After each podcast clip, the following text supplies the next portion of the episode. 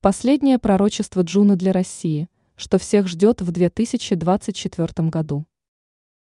Недавно обнаружилось новое пророчество известной целительницы и ясновидящей Джуны Давиташвили. Касается, как говорят, последнее видение женщины событий, которые предстоит пережить России в 2024 году. По данным Дзен-канала «Городские легенды», в своем последнем интервью, незадолго до смерти, в 2015 году, Джуна заявила, что в ближайшие 10 лет Россия не вступит в мировой военный конфликт. Многие толкователи ее слов восприняли предсказание как намек на то, что в 2024 России не грозит участие в глобальной войне. Однако прорицательница говорила, что в эту же самую десятилетку будет множество локальных конфликтов в соседних с Россией регионах. Отдельно Джуна заявляла о тяжких отношениях Москвы с Западом, которые, по ее словам, не полегчают в ближайшее время.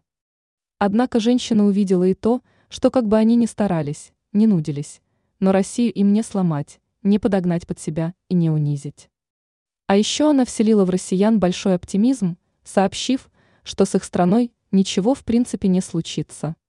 Ранее были опубликованы предсказания Нострадамуса на 2024 год для России и мира.